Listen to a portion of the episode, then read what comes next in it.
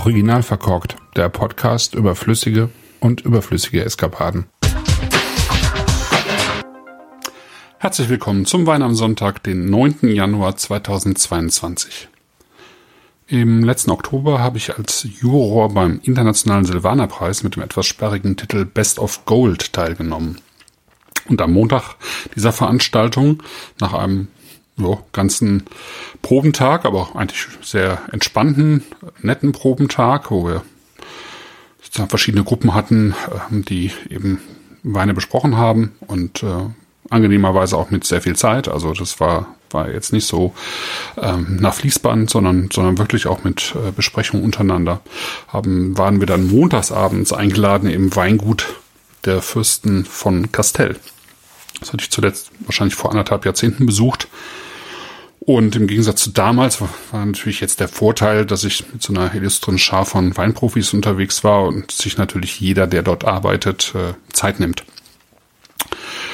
Dazu gehört auch der zur Familie Castell gehörende Archivar und eben auch der Ferdinand Fürst von Castell Castell, so heißt nämlich diese Linie im Gegensatz zu zwei anderen Linien, die es auch noch gibt, unter anderem ja die Faber-Castells, ähm, die mit den Stiften der ließ es sich nicht nehmen, äh, mit uns ähm, sich dann im Keller zu treffen und dann eben auch im gutseigenen Restaurant zu speisen. Castell, das ist äh, tatsächlich äh, so Weinbaugeschichte, fränkische Weinbaugeschichte pur und äh, eigentlich Geschichte insgesamt. Also das Ganze lässt sich irgendwie bis ins Jahr 1057 zurückverfolgen, also der Stamm der Familie und äh, das Archiv, das wird, fand ich schon großartig, umfasst äh, Schriftstücke seit 1224. 7000, also über 7200 historische Urkunden, 33 Meter Hausarchiv und 99 Regalmeter politisches Archiv.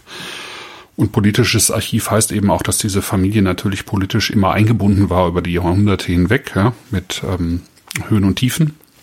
Kann man ein bisschen bei der Wikipedia auch äh, nachlesen, wen es interessiert. Und äh, eines der Fundstücke aus, stammt aus dem Jahr 1659 und äh, belegt sozusagen den ersten Kauf überhaupt von Silvaner in Deutschland. Der wurde bis ins letzte Jahrhundert hinein und eben auch auf dieser Rechnung eben Österreicher genannt. Und ähm, ja, insofern wurde möglicherweise der erste Silvaner bei Castell angepflanzt. Und ähm, damals waren es gerade einmal 25 Stöcke, wahrscheinlich zum Ausprobieren. Und das hat sich dann nach und nach erweitert. Und der Silvaner ist äh, eben heute die wichtigste Rebsorte in Franken. War auch zeitweise die wichtigste Rebsorte in Deutschland flächenmäßig und ähm, gerade auch in Rheinhessen und Franken. Und äh, ja, natürlich auch bei den Castells. Und äh, die Castells gehören heute zu den, glaube ich, größten privaten Landbesitzern in Franken. Die haben das Ganze aufgeteilt in Forstwirtschaft, Landwirtschaft und Weinbau.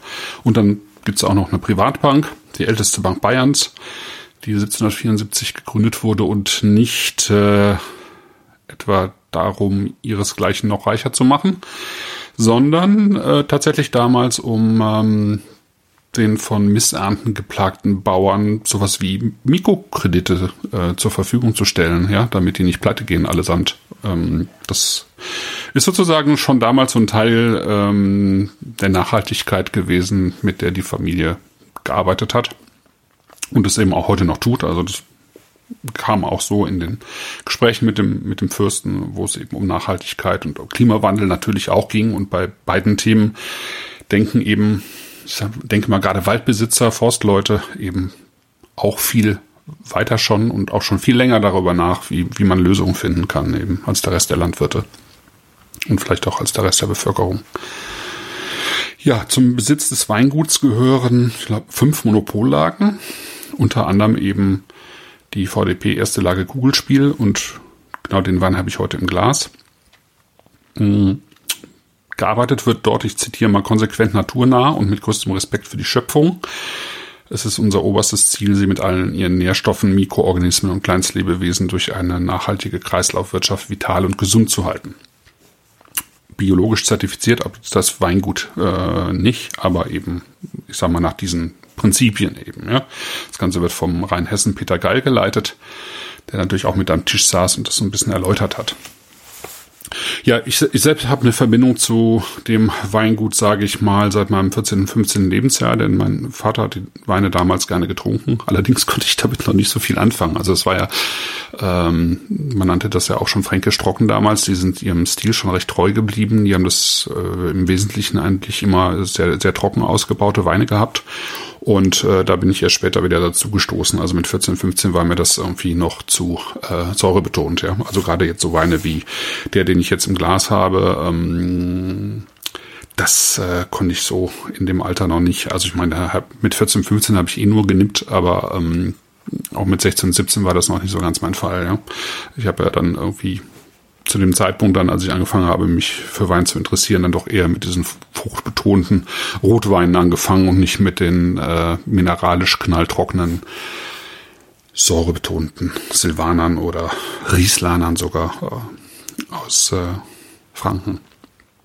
Aber im Laufe der Zeit habe ich wieder immer wieder einige exzellente Weine des Weineguts äh, probiert und vor allen Dingen eben gereifte. Ja? Also ich erinnere mich noch sehr lebhaft äh, vor ein paar Jahren einen 67er Hohenart, auch eine erste Lage, äh, getrunken zu haben, die äh, direkt aus den Kellern von Castell kam und wirklich taufrisch war. Das war ein großartiger Wein und wir haben auf dem Weingut auch wieder ein paar ältere Sachen probiert, die auch alle wirklich großartig gereift waren. Also die haben einfach Potenzial, die Weine, und ähm, das traut man ja gerade dem Silvaner nicht immer zu, dass er auch eine Rebsorte ist, die reifen kann, aber de facto ist sie es. Ja, dieser Silvaner hier, der ist aus dem Kugelspiel, wie gesagt. Und wenn die meisten Lagen rund um Castell eindeutige Gipskäuperlagen sind, äh, ist das hier mehr Schilfsandstein. Ne? Hat man etwas seltener da in der Ecke. Außerdem ist die Lage so, so, so ein bisschen so eine Kessellage Nordwestausrichtung, also kühler ausgerichtet. Und das Ganze ergibt einfach ziemlich äh, säurebetonte, rassige Weine. Ja. Deswegen steht in dieser Lage auch nicht nur Silvaner, sondern eben auch der schon erwähnte Rieslaner, was ja irgendwie so eine Kreuzung ist, die eben auch äh, super säurebetont ist. Also ähm, wenn man sie trocken ausbaut, kann das einem schon mal die Schuhe ausziehen. Ich finde es teilweise großartig, was aus dieser Rebsorte trocken gemacht wird, aber meistens wird sie eben ähm, als ähm, Auslese oder Beerenauslese eben ausgebaut, weil sie eine ziemlich straffe Säure hat ne? und eben so auch gut Süße kontern kann. Aber das hier ist Silvaner und ähm, ich finde, das ist so, das ist schon sehr Silvaner, ähm, sehr klar eigentlich, wenn man es, äh, wenn man es im Glas hat, ja, wenn man, wenn man die Nase ins Glas hält, das ist äh, so herb, so ein bisschen nussig, äh, das hat was leicht Vegetabiles. Ähm, also ich denke mal so ein bisschen, so, so ein Hauch von Stangensellerie einfach mit drin. Ja, da ist, ähm, da ein Wiesenkräuter mit drin, da ist ein bisschen Wiesenschaumkraut mit drin, finde ich. Da ist ein bisschen Heu mit drin. Und wenn man, wenn man weiter, äh, ja, wenn man in, in, in die Frucht reinkommt, dann ist das ein bisschen, also vor allen Dingen finde ich äh, weißfleischig, äh, gelber Apfel, äh, gelbe Birne, Quitte, aber alles eben knackig, ja, so frisch vom Baum, jetzt nichts Latschiges, nichts Reif, äh, Überreifes oder so, das, sondern das ist alles reif, aber frisch. Und darüber liegt noch so ein bisschen, so, so ein bisschen Rauch, ja, so ein bisschen, so, so, so einen ganz kleinen Ticken Feuerstein, bisschen Minze, bisschen Salbei vielleicht auch, Minze aber vielleicht stärker als Salbei, aber eben so diese frischen, kräuterigen Noten, ne? Und das wirkt angenehm komplex und äh, ja, so dass man einfach gerade mal trinken möchte. Die Weine werden im Wesentlichen im großen Holz ausgebaut und das Holz stammt natürlich aus den heimischen Wäldern. Steigerwald, ja. Steigerwaldeiche und ähm, ist am Gaumen noch so ein bisschen hefig. Aber vor allen Dingen hat der Silvaner einen schönen Gerbstoff. Das ist fest. Ja, das hat, das ist richtig fest am Gaumen. Auch wieder leicht herb. Ähm, und dann kommt aber ordentlich Säure, ja. Ich habe jetzt nicht die aktuellen Zahlen für diesen 2019er. Ich bin 2019 am Glas. Für 2020 weiß ich, dass es so ähm, knapp sieben Gramm Säure hat bei ein Gramm, 1,5 Gramm, glaube ich, Restzucker.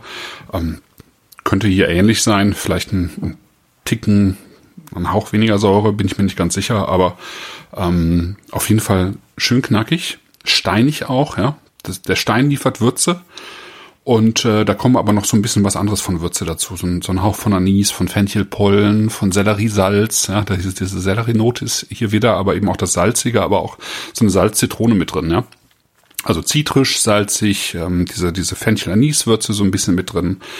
Und das hat richtig Spannkraft, ja. Das ähm, zieht sich so schön durch. Das hat, ja, das ist sehnig. Das hat eine, eine, eine richtige Sehne ähm, als Rückgrat und das ist ähm, schon sehr schön. Ne? Erste Lage, so 14,50 Euro etwa die Flasche, 14,90, 14,50, je nachdem, wo man es kauft, aber es ist ein richtig schöner, klarer, präzise gemachter Silvaner vom Schilfsandstein.